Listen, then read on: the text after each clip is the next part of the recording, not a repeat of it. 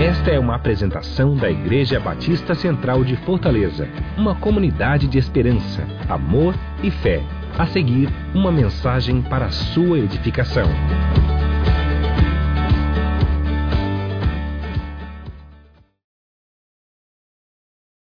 Eu creio que hoje, nós aqui no Brasil, estamos talvez vivendo, a quem diga que 2015 foi talvez um, um dos anos de maiores, ou da maior desilusão que o brasileiro passou. Desilusão com o momento político, desilusão com a economia, alguns desanimados até com a própria figura da igreja, e muitos, muitos, desanimados até com, com essa questão do próprio casamento.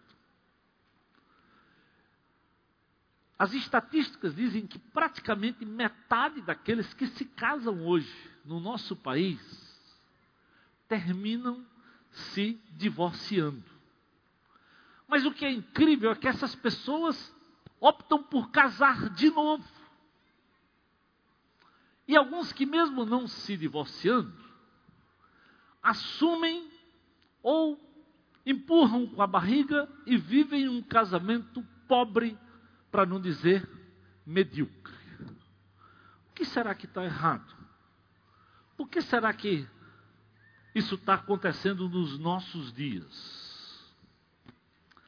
Acima de tudo, porque grande parte quer viver para si. E alguns até pensam assim: talvez é melhor não se casar.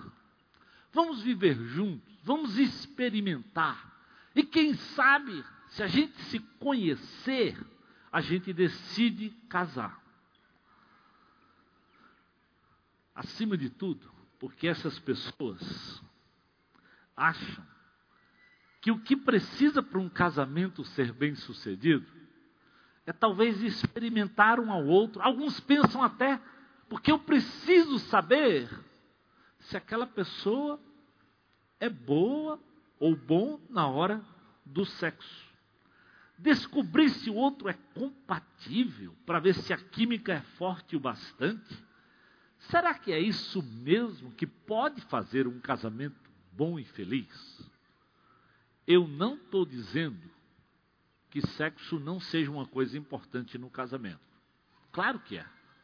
Afinal de contas, na palavra de Deus, Deus estabelece que é exatamente para um marido e para uma mulher poderem viver nesse momento casados livremente, os dois podiam viver nus e tornar essa unidade.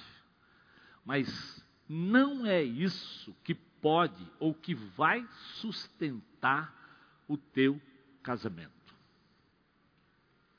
E as estatísticas mostram exatamente isso. Ou seja, nós vivemos um momento em que as pessoas centralizam, acima de tudo, na liberdade de cada um ser feliz. Num passado não muito distante, se ensinavam a cada membro encontrar significado no seu trabalho, aceitar os seus papéis socialmente e buscar viver em fidelidade um para com o outro. Mas nos últimos anos, com a tendência do tal iluminismo, que é um movimento que centraliza, acima de tudo, em uma racionalidade humana, que critica todas as formas dogmáticas e filosóficas, políticas e religiosas. Porque o que eles pregam é que o significado da vida se tornou a liberdade de cada indivíduo para escolher na própria vida o que ele quer realizar de tal forma que ele se satisfaça a si mesmo e que ele encontre através disso a sua felicidade. É tão incrível que esses pais que vivem nessa geração, às vezes nem para os filhos, eles são. A criança pergunta o que eles devem fazer e o pai diz: decida você mesmo. Porque eles acham que com isso eles estão ensinando ao filho encontrar a sua própria felicidade. Há quem diga que o casamento foi privatizado, individualizado, saiu da esfera pública, ou seja, As pessoas não devem satisfação umas às outras, nem à igreja, nem ao contexto família, nem à sociedade, muito menos a Deus. Ou seja, eles querem que cada um faça a sua escolha. E hoje até, até sexo você pode fazer a sua escolha. Alguns acreditam isso. Não interessa se nasceu homem ou mulher, não, você vai escolher o que você quer ser. Como é que é? Mas é isso mesmo. É uma liberdade total. E parece que quando nós queremos casar, nesse sonho, nesse momento atual, a gente sonha tanto, às vezes muito mais com a festa, com o momento, e essa é uma luta que eu tenho, por exemplo, na própria sala de noivos. Quando eu tento dizer para cada jovem o quanto é importante eles ouvirem a Deus, eles entenderem o que Deus fala sobre o casamento, muito mais do que pensar só naquele dia da festa, no vestido, da roupa, do preparo, da lua de mel. Tudo isso tem o seu lugar mas não é isso que vai tornar um casamento feliz.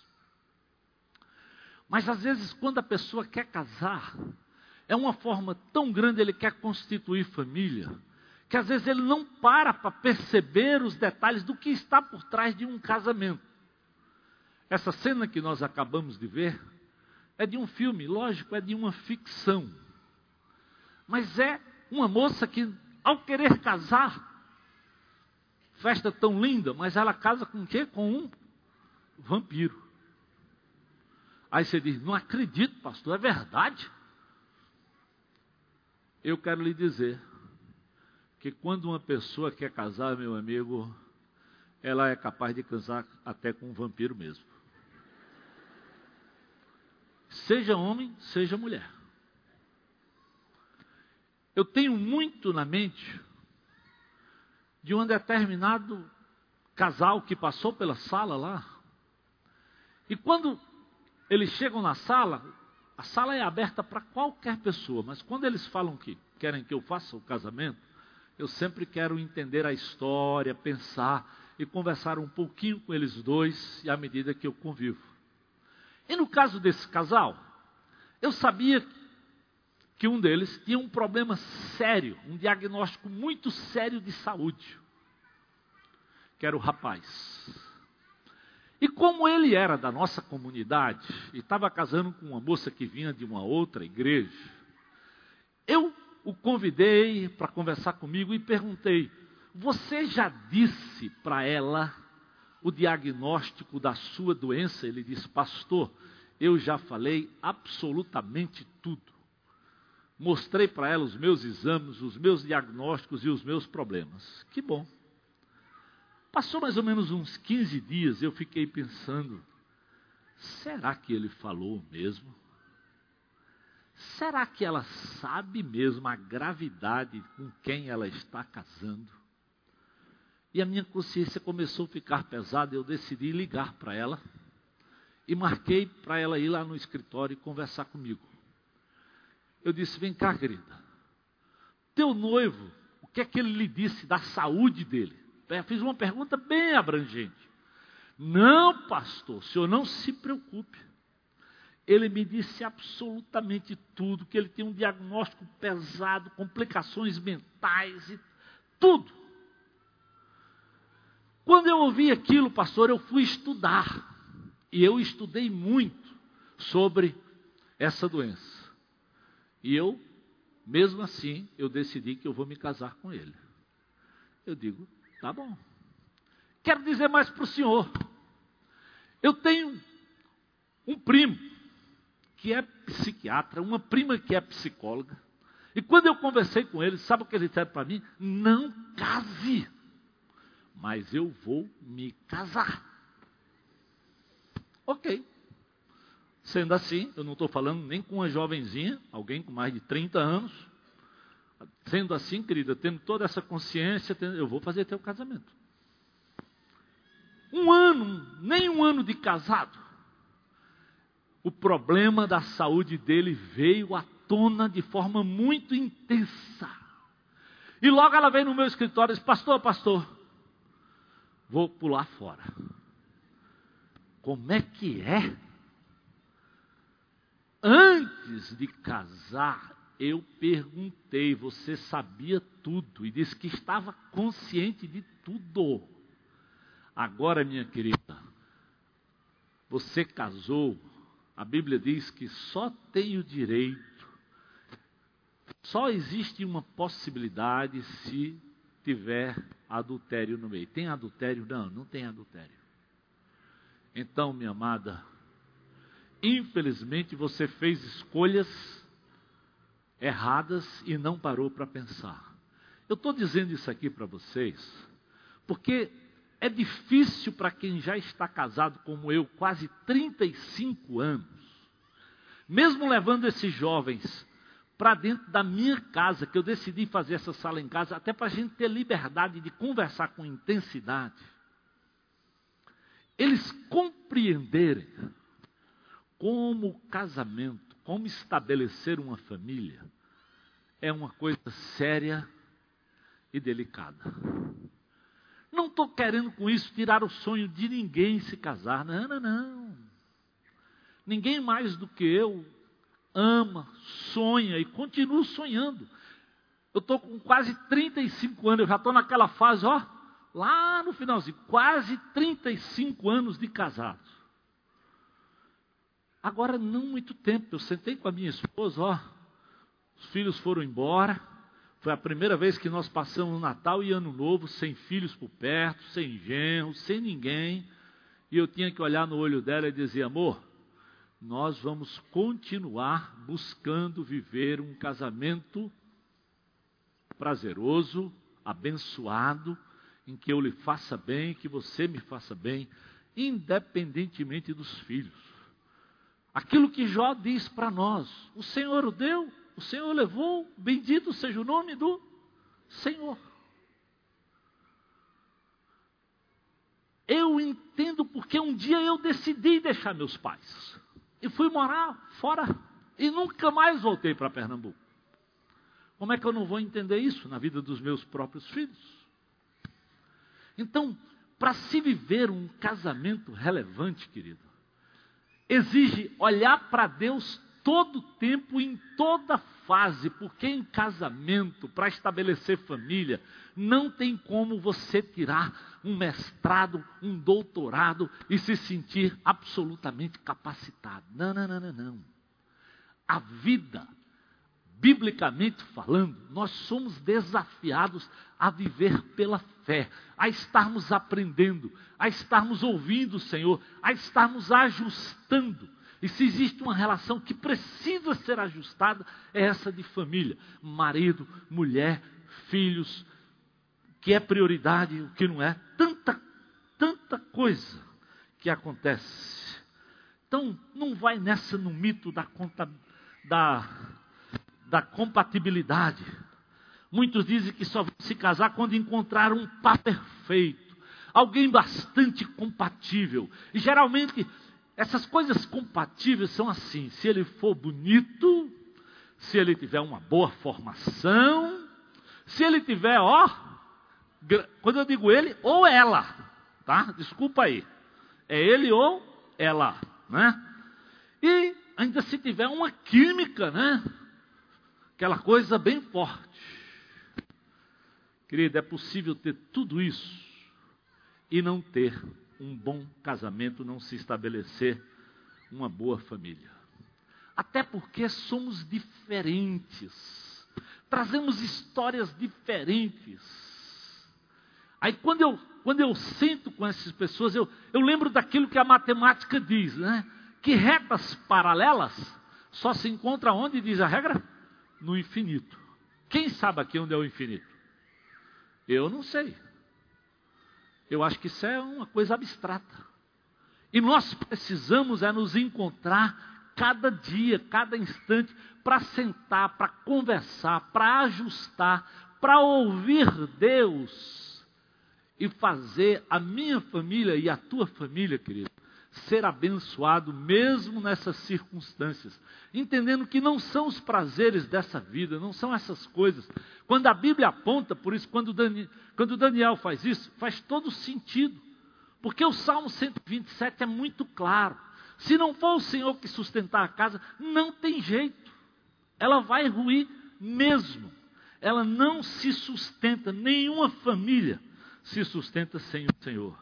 Então, talvez porque olhamos tanto para essas coisas, ou porque sonhamos tão alto e com perspectivas tão dessa dessa filosofia do iluminismo, é que hoje, por esse idealismo exacerbado, por sonhar com essa química perfeita, com esse pá que se encaixa, por essa vida financeira relevante, é que o pessimismo é muito eu aprendi muito cedo que às vezes as nossas grandes frustrações são fruto das nossas próprias expectativas.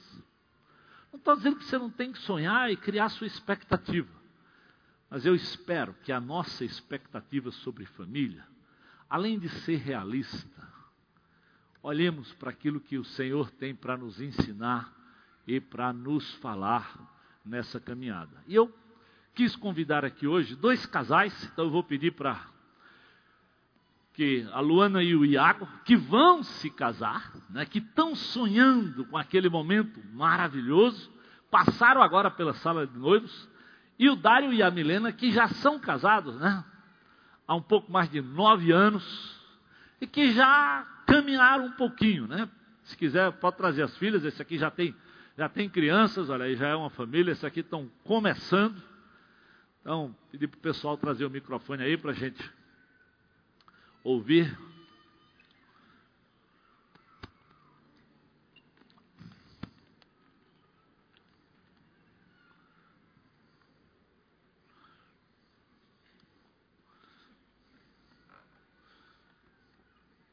Aqui, ó. Tem até uma cadeira aqui. Se uma delas quiser sentar aqui. Iago. E vamos, vamos começar aqui ouvindo aqueles que estão naquela fase natural e que um dia eu vivi. Eu tenho, eu tenho quase certeza que quem casou, quem não sonhou, quem não, não se planejou, preparando sua casinha, né, preparando o seu espaço, preparando sua festa, claro, é isso mesmo, todos nós sonhamos. Então, aqui estão dois jovens, que vão se casar quando é mesmo, Lu? Boa noite. 16 de abril. De 16 de abril, olha aí. Falta aproximadamente uns três meses, né? Segundo ela, são 90 Como é. Quantos falta mesmo? 95 dias. Quanto? 95 dias. Olha, estão contando por dias. Talvez lá no fundo, às vezes até as horas. Porque nessa hora o coração bate e é, e é bom mesmo, né? Então, Iago e Luan, Conta aí para nós aqui, ó, perante todo esse pessoal, né? Quais são os sonhos? Depois que a gente já estudou, já viveram, já namoraram, já estão aí montando a casa, o apartamento, né? Mundo de empresa. Quais são os sonhos hoje? Bom, boa noite, igreja. Meu nome é Iago. É, desde, acho a nossa história é muito parecida, assim, porque desde novinho é, a gente viveu numa família meio que desestruturada em relação a pai, mãe, marido e mulher. Nossos pais, os dois são separados. E no meu coração sempre foi muito forte o, o desejo de quebrar um pouco da maldição assim da minha família e, e ter um casamento ideal segundo Amém. o coração de Deus. É, então, então assim sempre foi um desejo, um sonho muito grande meu e dela a gente estava até compartilhando isso antes, de subir aqui. O sonho sempre foi de casar. Tipo assim, claro, você sonha em namorar, sonha com festa, sonha com um apartamento. Mas o sonho de constituir família sempre foi o maior de todos. Então, acho que assim a gente tem uma a gente tem um a gente está vivendo muito agora o lance da festa da, da casa a gente estava até compartilhando antes aqui de que a festa tem deixado de ser o primeiro plano para a gente focar um pouco mais na nossa casa. O curso de noivo para a gente foi super importante porque a gente pôde tirar um pouco o foco de algumas coisas e entender realmente o quanto é importante, o quanto, o quanto vai ser complicado, o quanto vão ter lutas, o quanto todas essas coisas. A gente foi muito alertado em relação a isso, mas nunca o sonho deixou de ser constituir família. Amém. Diz aí, Luana. Eu estava lembrando é, que quando eu era criança, não, criança não, acho que eu devia ter uns 9 anos, eu jogava um, tinha um negócio com as amigas, assim, que a gente fazia um quadrado, acho que muitas meninas aqui vão lembrar disso. Fazia um quadrado, colocava dentro desse quadrado a idade que você queria casar, aí o nome de três menininhos bonitinhos, os lugares, tinha uma brincadeira dessa. E eu lembro... Não, você não estava. Fala mais alto. Fala mais alto aí, para todo mundo ouvir bem. É, ele perguntou se o nome dele estava, não estava. Mas assim, e eu lembro de sempre colocar 25 no meio e eu vou me casar faltando cinco dias para fazer 26. Então, uh! eu sempre tive um sonho assim de casar muito, muito forte. E hoje, hoje de manhã a tia Edna falou que ela conheceu poucas meninas que quando ela chegava para conversar, eu não ficava assim, ai tia, eu quero, quero um namorado. Não, era casar. Eu queria casar, eu queria ter filho, eu queria ter cachorro, eu queria ter um, toda a ideia, assim, a festa, a gente, tá, é isso que a gente estava conversando, a gente tem um monte de coisa para fazer ainda, mas eu não estou nem aí, assim, eu quero a volta da lua de mel, eu quero ter a, a rotina de tudo isso. Então, essa história da, das nossas famílias, eu não, o modelo de, de marido e mulher que eu tenho mais próximo são os meus avós, meus pais não foram esse modelo, e é, é, dá medo, e falando sobre medo um pouco, eu estava conversando isso com alguém esses dias. Eu não tenho medo do Iago morrer, eu não tenho medo da minha mãe morrer, do meu irmão. Eu tenho medo do divórcio. Esse é o maior medo que eu tenho na minha vida, assim. Uhum. E a gente sabe que só mesmo diante de Deus, só Ele vai segurar, porque Amém. o problema é que o Iago trabalha com moda, com fotografia de moda, então a gente sabe o quanto que isso. Eu tive um problema com ciúme muito grande no começo, e eu sei que ele precisa ter o coração diante de Deus para nunca me trair, e eu da mesma forma. Então, a gente sabe que só ele para segurar mesmo. Amém. Amém. Obrigado, viu? Eu tenho o privilégio de conhecer a Luana, bem criança mesmo, lá no Querigma, acompanhei a vida, né? Então, para mim é, um, é, uma alegria poder ter visto a, ela lá no, naquela sala de noivos, chegando, ela sempre foi muito intensa e não era nesse momento, então justo nesse momento que ela ia deixar de ser intensa, né? Então, eu, eu fiquei muito feliz que vocês aceitaram o convite para partilhar tudo isso, né? E continue sonhando, eu não estou pedindo para você não sonhar não, é só, né? Agora, tem aqui um casal, né? Que eu já tenho ouvido, tenho caminhado um pouquinho com eles, né? Tanta coisa Deus já fez. Eu queria que eles contassem para nós aí quais, quais, são os sonhos, o que é que, o que, é que tem aprendido nessa caminhada aí. Vamos lá, Milena e Dário, pode ir. Oi, igreja, meu nome é Milena, discípula de Jesus em processo contínuo de restauração. E é tanta coisa para falar, mas eu vou tentar resumir. É, nós começamos nossa história, o pastor Zé falou nove anos, mas nós vamos fazer nove em março, né? Há oito anos atrás. Na verdade, eu também, como toda mulher, tinha um sonho de me casar. Chegando próximo aos 25, já estava. Quando acabava os namoros, eu já ficava, ai meu Deus, e agora? 25 está uh! perto de 30. Acabou tudo, vou me, tenho que me casar.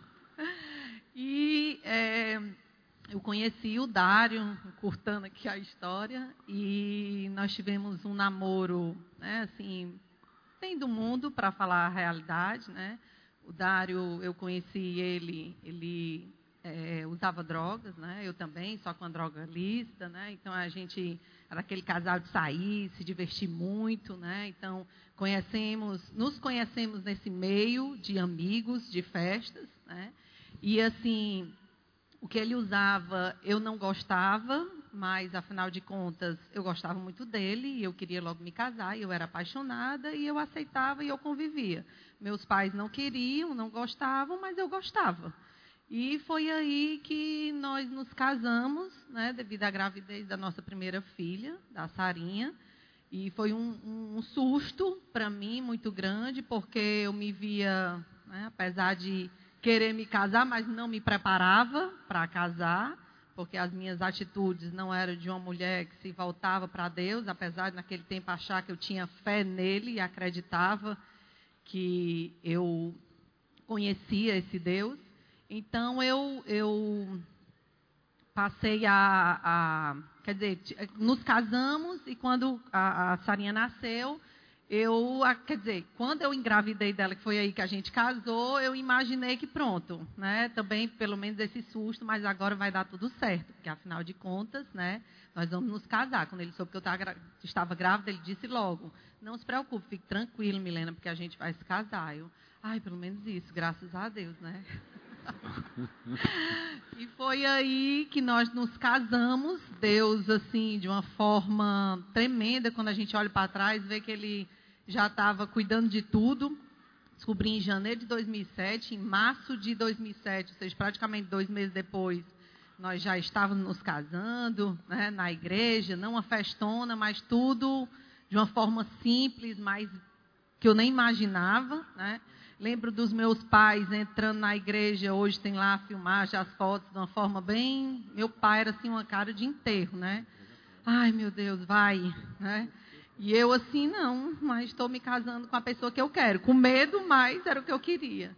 E acreditando que o casamento seria né, a, a, a grande chance para ele parar de usar aquilo que ele usava e ser aquele homem que eu queria que ele fosse. Mas com o casamento, né, aí foram que vieram as decepções.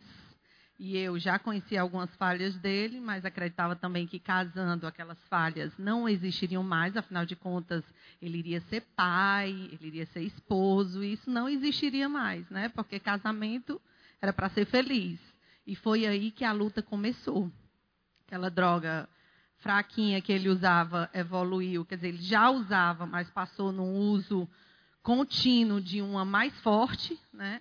E o nosso casamento virou assim um antro de discussão, de, de morada, de templo mesmo assim, de, de, de Satanás, porque eu até então não conhecia a Deus, não sabia que o que ele tinha para o casamento e eu me, me comportava de uma forma totalmente arredia, arrependida de quem eu, com quem eu tinha me casado. E foi aí que Deus foi agindo, depois de três anos, graças a Deus ele só deixou nós passarmos por esses três anos, né? É, Jesus apareceu na nossa vida, né? É, houve uma, um irmão dele que trouxe, veio de longe até aqui falar do amor de Jesus. E quando Jesus entrou na nossa história, né, ele fez um grande milagre, como ele ressuscitou Lázaro, ele ressuscitou meu marido das drogas. Eu passei Amém. a entender Amém. que aquela dor que eu vivia, que eu passava, era para minha santificação, né? Que os problemas do Dário me aproximavam diante do Senhor e me faziam estar aos pés da cruz. E comecei a entender né, o propósito de Deus para minha vida, que eu não era uma mulher qualquer, que eu fui chamada realmente para ser uma mulher, para servir a Deus diante da minha dor, entender que eu precisava mudar para ele, para estar ao lado dele, pois o problema não era só ele, eu também tinha minhas falhas, apesar de não ser o uso de drogas tão perigosas e ilícitas como a dele, mas eu também era cheio de defeitos e falhas, e o quanto Deus queria me santificar através do problema, das lutas dele, né? e assim, os sonhos. E eu sonhava muito quando eu estava na, na fase da, desculpa, da Luana, né? Eu lembro que naquele tempo eu católica, eu ia à missa e eu via aqueles homens ajoelhados na hora da de um certo momento lá do ritual da igreja católica, eu dizia, ai que lindo esses homens que se ajoelham, que levantam a mão, queria tanto me casar com um homem assim. E hoje eu tenho esse homem assim, que amanhece todos os dias de joelho diante Amém. do Senhor, Amém. entendendo que é cheio de falhas, de defeito, né? Não vivemos mil maravilhas, tudo perfeito, porque a perfeição realmente é só no infinito. Amém. Mas quando erramos, nos perdoamos, né? Começamos um dia de cada vez, né? Vivemos o CR nas nossas vidas e tenho hoje um grande pai das minhas filhas, um grande marido que me elogia, que me ama, que me trata como uma verdadeira mulher, né? Que diz não às próprias vontades dele e para completar, mas ainda eu tinha um sonho também de ter três filhos, e principalmente uma gravidez desejada, né? uma gravidez onde eu pudesse ter um marido que me acompanhasse, que estivesse lá junto, que no dia que o Felipe for nascer, vai estar ao meu lado. E Deus realizou esse sonho. Então, essa gravidez é fruto né, realmente de um sonho, de uma vida nova no Senhor. Amém. Obrigada pelo silêncio. Amém.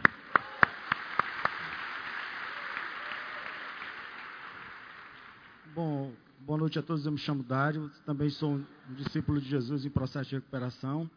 A gente se identifica muito com o filme porque eu sou o vampiro do filme. Não só pelas. Eu acho que só pelas olheiras, né? Porque o resto também não, não, não dá para comparar. Né?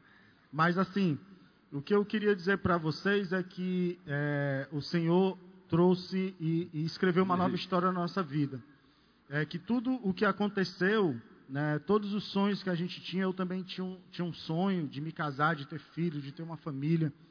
E tudo foi é, cons, é, é, parecia que havia sido destruído, e realmente estava sendo destruído por mim mesmo, pelas minhas escolhas, pelas escolhas terríveis que eu fiz para a minha vida. E, e eu estava trazendo destruição, trouxe destruição para mim, estava trazendo destruição para Milena, para sua família. Mas é incrível, né? Como o, os milagres de Jesus eles não param de acontecer. Então, ele trouxe vida de onde não existia vida, onde existia morte, escuridão, trevas ele transformou em vida. E hoje ele me deu essa família, né? E a gente tem procurado viver a despeito dos nossos das nossas falhas e limitações, não ao nosso próprio deleite, né? O fato de estar aqui hoje testemunhando é o que a gente tem como propósito, é colocar a nossa família como testemunho do amor de Jesus, do que ele é capaz de fazer, do que ele é capaz de, de, de, de transformar. E eu não queria deixar passar batido, eu queria ler uma passagem aqui que eu identifico muito com o nosso casamento, com o que era.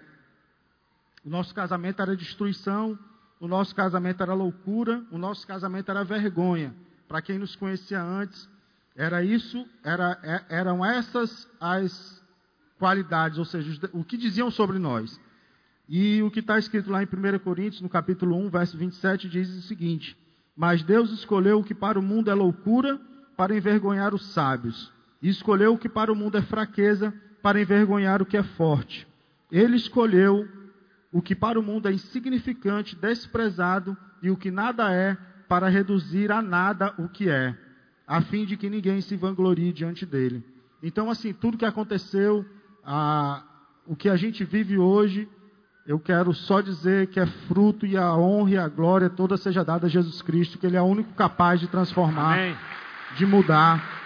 Se você está ouvindo aqui hoje, se você. Eu não sei o que você passa no seu casamento, não sei a história de ninguém aqui, mas eu sei que Jesus é capaz de mudar toda e qualquer história, tudo que você estiver vivendo. Se o casamento está quebrado, Ele vai ressuscitar esse casamento. Se o casamento está destruído, Ele vai restituir o casamento. Ele é Deus que restitui sonhos, ele restituiu cada um dos nossos sonhos e vai continuar fazendo isso ao longo da nossa história. Obrigado Amém. pelo silêncio. Glória a Deus. Obrigado. Deus abençoe, viu? Obrigado, viu, querida? Valeu. Obrigado, Luana. Obrigado, Iago. Deus abençoe, viu? Muito bom.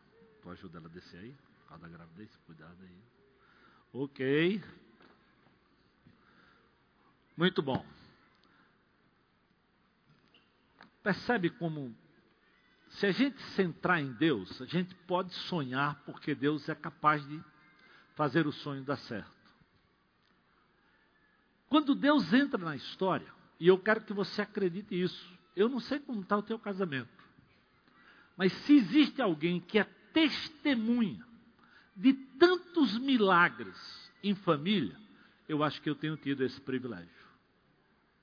Porque quando alguém se submete ao Senhor, querido, eu lhe, eu lhe asseguro, não por palavra do pastor, mas pela palavra de Deus, literalmente, ele faz você absolutamente novo.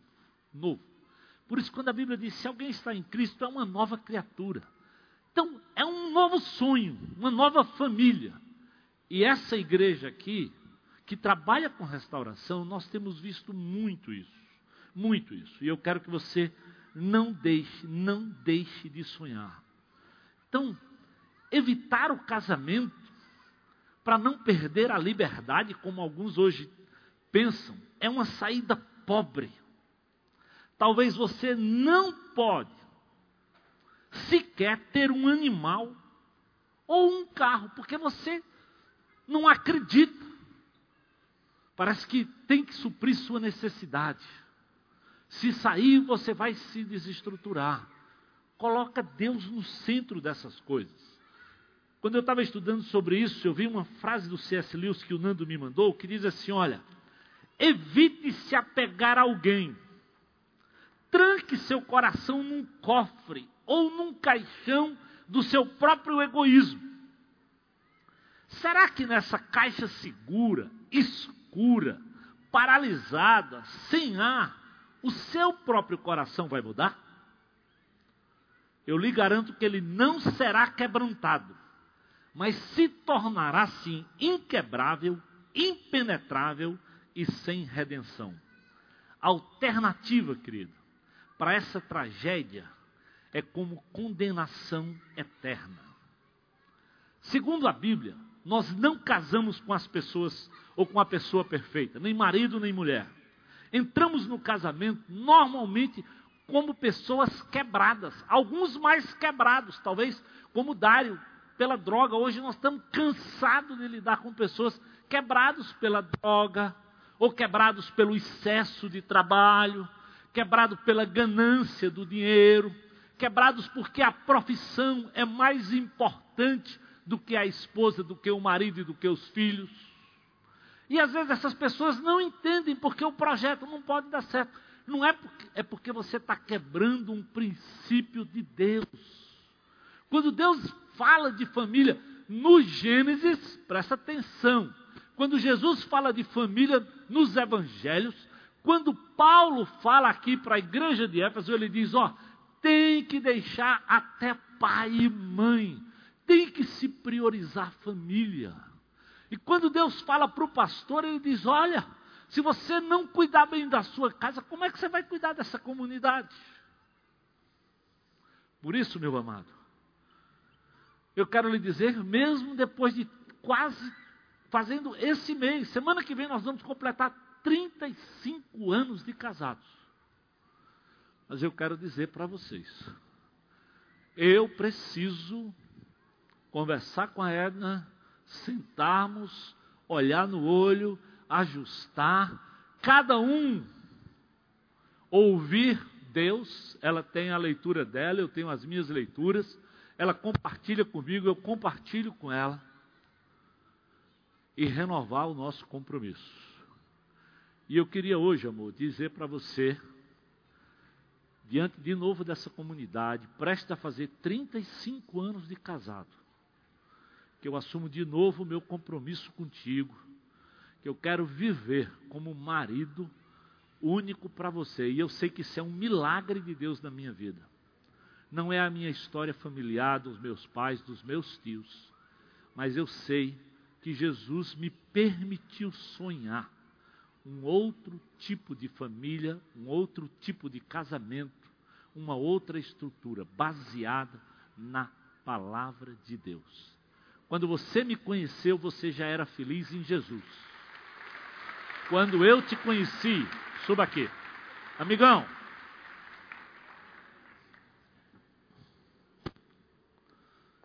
Quando eu te conheci,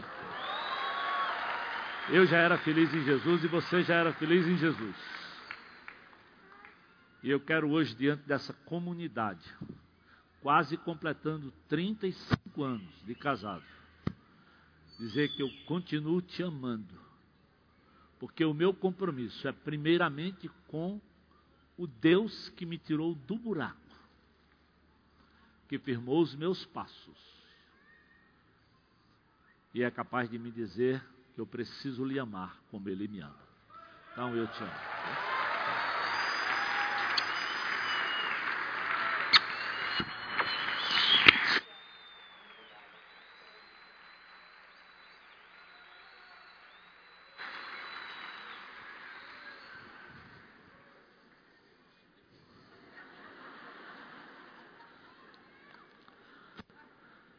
Primeiro Coríntios 7, versículo 33. Olha o que é que a Bíblia diz. Presta atenção, queridos. Mas o homem casado preocupa-se com as coisas desse mundo, mas em como agradar sua mulher. Olha o padrão de Deus. Se você quer estabelecer, querido, família, segundo o padrão de Deus, segundo a Bíblia, você vai se preocupar com as coisas desse mundo. Mas você vai se preocupar primeiro para olhar para quem? Para agradar a sua mulher. É interessante que a Bíblia não diz para agradar os filhos. Porque a base do casamento não são os filhos. A base do casamento é se você amar a sua esposa como prioridade depois do Senhor. Primeiro Deus. Mas esse Deus que você diz amar, diz então, cuide das coisas, mas cuide da sua mulher. E olha só, o que é que logo em seguida Paulo fala. 1 Coríntios 7, 34. A mulher casada preocupa-se com as coisas desse mundo, mas em como agradar a quem? Ao marido. Mais do que ao chefe, mais do que a tua profissão, mais do que os teus filhos, mais do que o salão de beleza, a conta, o carro. Porque, biblicamente, querido, se nós queremos ter família relevante, nós temos que olhar o que a Bíblia diz, o que Deus diz para a família. E quando chega no versículo 35 de 1 Coríntios 7, vai, vai, vai olhando a sequência: 7,33 para o homem, 7,34 para a mulher, 7,35 diz assim: Estou dizendo isso para o próprio bem de vocês, não para lhes impor restrições, mas para que vocês possam viver como de maneira correta e como em plena consagração ao Senhor. Porque o compromisso meu e dela, dela e meu, tem que ser com o Senhor, porque antes de conhecer Edna, eu era um jovem muito feliz em Jesus Cristo transbordante. Querido, se alguma coisa mudou a minha vida, foi quando eu conheci Jesus. Eu nunca esqueço que eu conheci Jesus no dia 31 de maio de 1978. 31 de maio. E todo mês de, de, de junho, em Pernambuco, eu ia forró do dia 1 ao dia 28. Todo dia eu tinha um forró para ir. E Deus me leva para conhecer Jesus no dia 31 de maio. E aquele mês de junho foi melhor na minha vida do que qualquer um mês em que eu fui forró todo dia e toda noite. Eu nunca esqueço que com 23 dias de convertido, dia de uma noite que a gente chama no, no Pernambuco de São João, e lá até feriado é. Eu fiquei pensando como é que eu ia dormir aquela noite. A sensação que eu tinha, queridos, era que Deus estava tão presente naquele quarto, mas tão presente, que eu não senti saudade do forró, eu não senti saudade dos meus pais, eu não senti saudade de namorado, eu não senti saudade de ninguém, porque eu senti como nunca uma noite na presença gloriosa de Jesus. Então, se Jesus for o centro, se Jesus for o centro, ele supre a tua necessidade. É por isso que Paulo diz: olha só, vive da maneira correta, vive em consagração a Deus, que Deus vai honrar, Deus vai abençoar, Deus vai tocar no coração do outro. Acredite nisso. É interessante, lá do Gênesis, quando Deus chamou Abraão, é tão interessante, o Senhor disse a Abraão: ó, sai da tua terra, sai do meio dos teus parentes, da casa do teu pai, vai para uma terra longe que eu vou te mostrar. Mas o que é que Deus disse para Abraão? Não diz, eu vou te dar uma esposa. Diz, não, eu farei de você um, um grande povo. Eu te abençoarei. Eu, Deus, se tornarei famoso. O seu nome será uma bênção. Porque a bênção, meu querido, quem dá é Deus. Não é a esposa, não é o marido. Não são os meus parentes. Não são os meus filhos. Quem te abençoa, quem me abençoa é o Senhor. Por isso a gente tem que dizer assim: que Deus te abençoe. Não eu. As pessoas às vezes pensam que padre, pastor pode. Não, não, eu não posso abençoar ninguém. Eu preciso da bênção de Deus. Eu estou ali para pedir a bênção de Deus na sua vida. E Deus diz: Olha, eu vou te abençoar. E quem você abençoar, então eu vou abençoar. Quando a gente chega em Josué, que o pastor Armando pregou semana passada, é tão interessante. Josué chega a dizer, ó, Josué 23, 14, presta atenção nesse versículo. Você nem precisa abrir o texto lá, mas olha, olha só, Josué 23, 14, solta o texto aí. O velho líder diz assim, ó, agora eu estou prestes a ir pelo caminho de toda a terra. Vocês sabem, lá no fundo do coração e da alma, que nenhuma das boas promessas que o Senhor, o seu Deus, lhe fez deixou de cumprir-se. Todas se cumpriram, nenhuma delas falhou. Josué diz: no final da vida, eu olho para trás e digo assim: eu só encontrei uma pessoa fiel. Foi o Deus que cuidou de mim. E tudo aquilo que ele prometeu, Josué diz, ele fez e cumpriu absolutamente tudo. Meu querido, minha amada, se você confiar em Deus dessa forma, Ele vai honrar, Ele vai abençoar. É o que Josué está me ensinando. Aí por isso, quando chega lá em Josué 24, presta atenção lá. Primeiro Josué diz: Eu sei quem é o Deus fiel. Eu sei, eu olho para trás e vejo que ele nunca me abandonou, que tudo que ele me prometeu, ele me fez. Quando chega lá no capítulo 24, versículo 15, Aí ele diz: Por isso eu fiz essa escolha. Diz assim: ó, Se porém, ele chama o povo e diz: ó, Se porém não lhes agrada servir ao Senhor, escolham então hoje a quem vocês irão servir. Se aos deuses que os seus antepassados serviram, além dos Eufrates, se aos deuses dos amorreus, em cuja terra vocês estão vivendo, mas ele diz: Mas eu e a minha família serviremos ao Senhor. Querido, às vezes a bênção não vem porque nós estamos como tinha gente andando com um líder como Josué, andando com um Deus que estava sendo fiel, dando e cumprindo tudo aquilo que ele prometera, mas ainda tinha no meio do povo alguém que olhava para os deuses dos amorreus, para os deuses dos seus antepassados, e aí, consequentemente, querido, não tem compromisso, Deus não está no centro.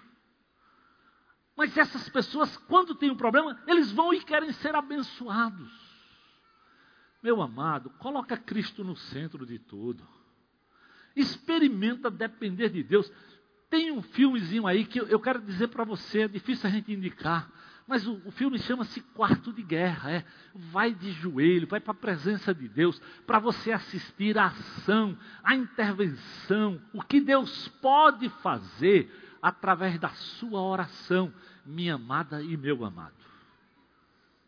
Se existe um investimento, vai lá, assista esse filme, está passando em alguns, algumas sessões dos nossos cinemas. O Salmo 127, como eu já lhe disse, diz assim: Olha, se não for o Senhor, Salmos 27, de 1 a 3, o construtor da casa, será inútil trabalhar na construção. Se não é o Senhor que vigia a cidade, será inútil a sentinela montar guarda. Será inútil levantar cedo, dormir tarde, trabalhar arduamente, porque o Senhor concede sono àqueles a quem Ele ama. Então não adianta trabalhar demais, correr, tal, porque a Bíblia diz para mim, no livro de Provérbios, que é o livro da sabedoria. É muito melhor estar numa casa com pão seco e água, simplesinho, e muita paz, do que no meio de muitos banquetes, mas cheio de briga. Nós estamos com muita gente casado, carros, apartamento, casa de praia, e ó, o tiroteio no meio do mundo, de maré de mulher, os filhos não sabem a quem seguir e entram no meio dessa balbúrdia toda. Menos, concentra. Você tem que cuidar das coisas do mundo, Mas faça isso para cuidar da sua esposa, faça isso para cuidar do seu marido. E, consequentemente, vocês vão conseguir cuidar dos filhos, da geração que Deus vai lhes dar. Paulo diz qual é o mistério do casamento. Paulo deixa muito claro. Paulo diz o casamento é um mistério profundo. Está lá, ó, versículos 31, ele diz assim, ó, claramente, olha só o que está escrito lá. Por esta razão, o homem deixa pai e mãe e se une à sua mulher, os dois se tornam um só. Isto é um mistério profundo. Eu me refiro, porém, a quem? A Cristo e à igreja. Ou seja, o que Paulo está dizendo, ó, casamento tem que olhar para a relação de Jesus e da igreja. Esse é o mistério. E ele e é por isso que ele diz o que para o marido? Olha só lá, versículo 25. Marido, cada um ama a sua mulher como Cristo amou a igreja e a entregou por ela. Eu vivo dizendo isso para os jovens, ó, não olhe para o modelo do casamento do pastor José Edson, do pastor Armando, de quem quer que seja. Nós temos um modelo muito melhor. É como Jesus tratou e trata a sua igreja. Ou trata você como crente trata a mim. Tratou Josué, que ele diz assim: nunca aquilo que ele prometeu ele deixou de cumprir. Então, amado, nós continuamos, mesmo no meio dessa geração completamente, nós podemos continuar sonhando viver família de maneira relevante, se nós olharmos para a palavra de Deus. A festa vem, as flores vêm, o beijo, a noite romântica, a saída, ir a um hotel, mas nada isso, nada disso é o que sustenta o que sustenta é o Senhor. E olha só, o que é que a Bíblia diz? Por isso ele diz: olha, olha só, Efésios 5, 21. Antes de entrar, o que é a primeira coisa que Paulo diz aqui para aqueles crentes de Éfeso? Sujeitem-se uns aos outros no temor de Cristo. Você precisa lembrar que quando Paulo escreve a essa igreja, a Grécia era um povo muito prepotente. Aquela região estava sobre o domínio do Império Grego e Romano. Muito domínio, muita, muita gente, muita filosofia, muita gente importante, cada um sabia de um, de um, de um estilo de vida diferente. E Paulo chega para lá e diz: Rapaz, eu decidi nada saber disso para me concentrar na pessoa de Jesus. Porque só em Jesus, primeira coisa ele diz: Ó, sujeitem-se uns aos outros no temor de Cristo. Não pensa que você é o cara ou que você é a mulher. Não, não, não. Se submeta ao Senhor, que o Senhor vai fazer, vai lhe ensinar a amar a sua esposa. Se submeta ao Senhor, Deus vai lhe ensinar a mulher a amar o seu marido. E a Bíblia diz, ó, uma mulher sábia edifica sua casa. Provérbios 31 diz que uma mulher sábia cuida do marido de forma que ele se sente cuidado e reconhece o seu valor. Ao ponto que ele diz, ele excede o valor das finas joias. Isso é o que está na palavra de Deus. Você não precisa ir muito além. E qual é o modelo? Jesus. Quando Paulo fala sobre isso, que o mistério está na, na pessoa de Jesus. Paulo, quando escreve aos Filipenses, lá no capítulo 2, 5 a 8, olha só o que ele diz: Seja a atitude de vocês a mesma de Cristo Jesus Embora ele sendo Deus, ele não considerou que o ser igual a Deus era algo que ele devia apegar-se. Ele esvaziou-se a si mesmo, ele se tornou servo, tornou-se semelhante aos homens, sendo encontrado em formas humanas, humilhou-se a si mesmo e foi obediente, sabe até quando? Até a morte. E a Bíblia ainda diz, e Paulo diz, e morte de cruz. Se alguém desceu às profundezas do sofrimento para lhe amar, foi Jesus. Sem merecer, sem cometer pecado, ele te amou incondicionalmente. Então, quando você olha para esse amor, quando você olha para esse modelo, você não vai dizer que é impossível, não tem como dizer. Um amigo meu que tinha um sonho, já disse isso aqui, mas talvez você não lembre, ele tinha um sonho de abrir dez igrejas. E de uma hora para outra eu soube que esse meu amigo foi embora para os Estados Unidos, voltou, só tendo aberto a segunda igreja. Quando eu fui nos Estados Unidos, eu consegui encontrar com ele e perguntei para ele: por que, rapaz, você largou o sonho e voltou aqui para o país? Ele disse: Zé, porque eu precisava salvar o meu casamento. Eu precisava estabelecer aquilo que Deus disse que tem que ser estabelecido, estabelecido na minha vida, cuidar da minha família.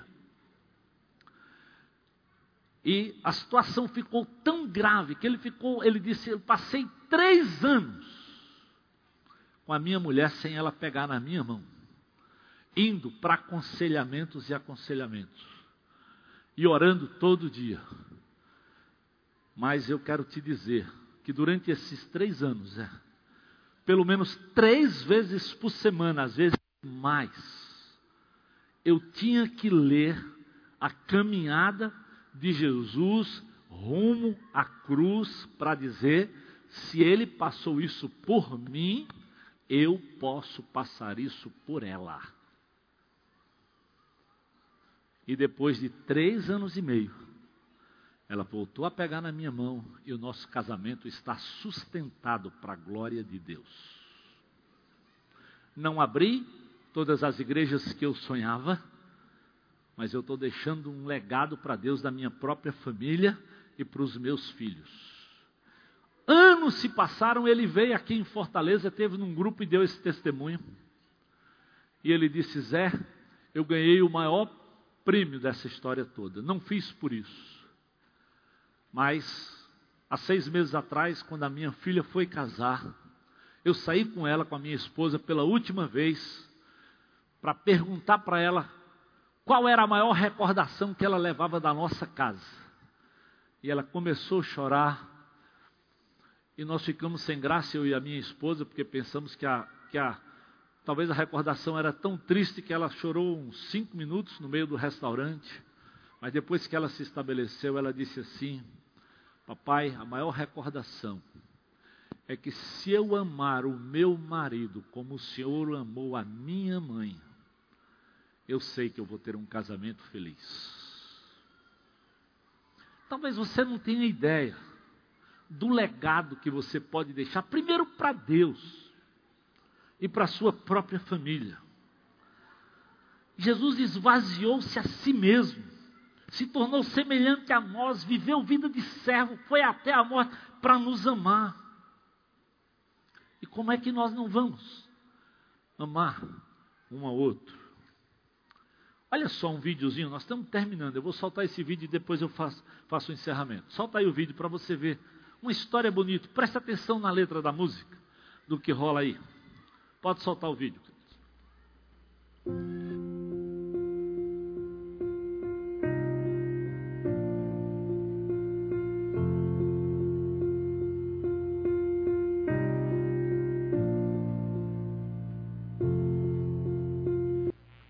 Importante orar.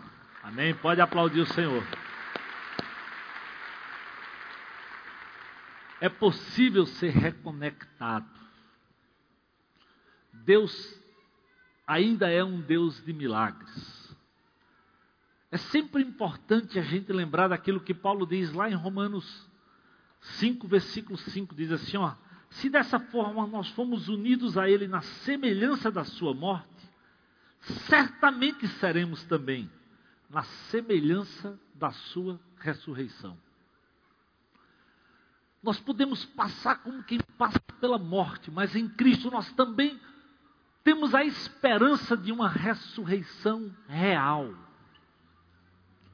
E Ele pode ressuscitar a tua família, o teu casamento, como ressuscitou aqui a do Dário e da Milena. Como eu sei que ressuscitou a minha esperança de vida, porque ai de mim, se eu tivesse casado sem Jesus. Sem Jesus. Cristianismo, querido, tem que ter a essência de Jesus. Paulo diz isso em Romanos 15, ó, nós que somos fortes devemos suportar as fraquezas dos fracos, para não agradar a nós mesmos. Isso é o casamento. Nós temos que entender que nós não estamos aqui para agradar a nós mesmos. Se o outro é fraco, teu marido, tua esposa, volte-se para o Senhor, para o Senhor, porque cada um de nós deve agradar primeiro ao seu próximo para o bem dele, a fim de edificá-lo. Porque também Cristo não agradou a si próprio, como está escrito. Aí Paulo diz: os insultos daqueles que te insultavam caíram até sobre mim. Então, o que é que nós precisamos para manter o sonho? Conhecer a palavra, conhecer o Evangelho de Jesus, que é poderoso para fazer aquilo que a Bíblia diz, infinitamente mais do que nós pedimos ou do que nós pensamos. Então, o segredo do casamento é sujeite-se um ao outro no temor de Cristo, para que a gente possa aprender a servir um ao outro no poder do Espírito. Por que é que o Espírito promove? Gente, lembra disso. O que é que o Espírito promove na nossa vida? Paulo diz aos Gálatas: amor, bondade, longanimidade, domínio próprio, alegria, paz. Aí ele diz: contra essas coisas não tem lei. Mas isso quem produz é o Espírito, à medida que você, mulher, à medida que você, homem, à medida que você, rapaz e moça, se submete ao Senhor e clama, e deixa com que o Espírito de Deus tenha liberdade na tua vida. Então, Paulo deixa claro e implícito que somos pecadores, com certeza. Carentes como eu, como você, mas se nos sujeitarmos ao Espírito, nós podemos sonhar com uma família real, que luta, mas que consegue triunfar. Nós somos desafiados, querido, a, cons a considerar o outro, a ver Jesus no nosso sonho, como ele diz para a sua igreja, para santificá-la, tendo-a purificada pelo lavar da água mediante a palavra, para apresentá-la como igreja gloriosa, sem mancha, nem ruga ou coisa semelhante, mas santa e inculpável. É isso que em Cristo nós podemos sonhar pela palavra, para a minha vida, para a minha família, para a tua família. Eu espero que você não deixe de sonhar. Eu espero que você não deixe de lutar que você não desanime, assim como Jesus não desanimou, olhando para aquela cruz e consumando a obra que ele tinha que consumar, para que eu, pecador perdido, e você, pudéssemos ter hoje essa vida em abundância e receber dele graça sobre graça. Vamos orar. Oh Deus, Obrigado por esse amor que nós não compreendemos. Obrigado por esse modelo que nós temos, como o Senhor amou a sua igreja. E que um dia o Senhor vai apresentá-la, como a tua palavra diz, santa e gloriosa. Oh Deus, ajuda, que seja o desejo de cada marido, de cada esposa, de cada casal, de cada família, de cada jovem aqui que sonha com o casamento olhar para a tua palavra, aprender do Senhor, para saber que em Cristo todas as coisas nos são possíveis. Aquilo que ele diz lá muito claramente em João 15: Eu sou a videira, vocês são ramos, sem mim vocês não podem nada, mas nele nós podemos todas as coisas. E eu quero perguntar a você que talvez está dizendo, pastor, eu estou vivendo uma crise no meu casamento. Mas hoje eu quero renovar o meu voto com Jesus. Eu quero, eu quero olhar para o Senhor, eu quero olhar para esse trono da graça. E clamar, Senhor, me ajuda. Mesmo que estejamos quebrados, Senhor, nos reconecta. Nos faz caminhar juntos e estabelecer uma família apesar de dores, de quebra, que honre, que glorifique o teu nome. Se você está aqui hoje e está vivendo isso na sua família e quer tomar esse propósito, eu estou falando com você, mesmo crente ou que não é, está dizendo, pastor, eu quero tomar essa decisão, eu quero repensar, eu quero continuar sonhando na pessoa de Jesus, pelo sonho de família, pelo sonho do meu casamento, pelo derramado pelo poder do Espírito Santo de Deus. Então, se você quer tomar essa decisão aí onde você está, levanta o seu braço, eu quero orar por você. Amém. Aleluia. Você que é crente, você que é casado, você está vivendo drama de família, aleluia. Tenha coragem, se posicione diante de Deus. Diga: Eu vou orar, eu vou depender, eu vou renovar o meu compromisso. Talvez você está aqui hoje e nunca entregou sua vida a Jesus. É um momento de dizer: Eu preciso desse Deus poderoso para mudar a minha vida e, quem sabe, mudar a minha família. Se alguém levanta aí onde você está, fica de pé e diz: Pastor, hoje é o meu dia, eu quero me entregar a Jesus. Alguém no nosso meio que quer tomar essa decisão hoje de entregar a vida a Jesus, fica de pé e diz: Chegou minha hora, pastor. Eu quero hoje também sonhar com uma vida nova, com um casamento novo, com uma família nova, e sei que isso só é possível na pessoa de Jesus. Se alguém é sua oportunidade, eu sei que precisa coragem, mas é essa hora de dizer: Eu quero, eu vou fazer, como Josué disse: Eu sei a quem eu vou servir, eu sei em quem eu vou colocar minha confiança. Se é no Senhor, esse é o momento. Alguém no nosso meio que quer hoje tomar essa decisão, dizendo: Eu quero entregar minha vida a Jesus. Alguém? Amém? Aleluia. Estou lhe vendo, você que está aí atrás, dê um abraço nessa pessoa. Glória a Deus pela sua vida. Há mais alguém? Eu sei que precisa ter coragem. Amém. Glória a Deus, estou lhe vendo lá. Ufa. Talvez Deus está falando com você. Cria coragem. Mas como Josué, eu sei a quem eu vou servir. Há mais alguém? Fique de pé e diga, pastor, estou nessa. Deus, obrigado por essas duas vidas, obrigado por cada família aqui que se posicionou, por esses outros, Deus. Abençoa, Senhor, continua agindo, continua operando, Senhor. Leva o teu povo para a tua presença, Senhor. Renova, Senhor, o nosso compromisso contigo para que assim a gente tenha uma família viva e renovada pelo poder que é no nome de Jesus e pela ação do Teu Espírito nas nossas vidas. É a nossa oração, Senhor, como igreja, como povo, em nome de Jesus. Amém.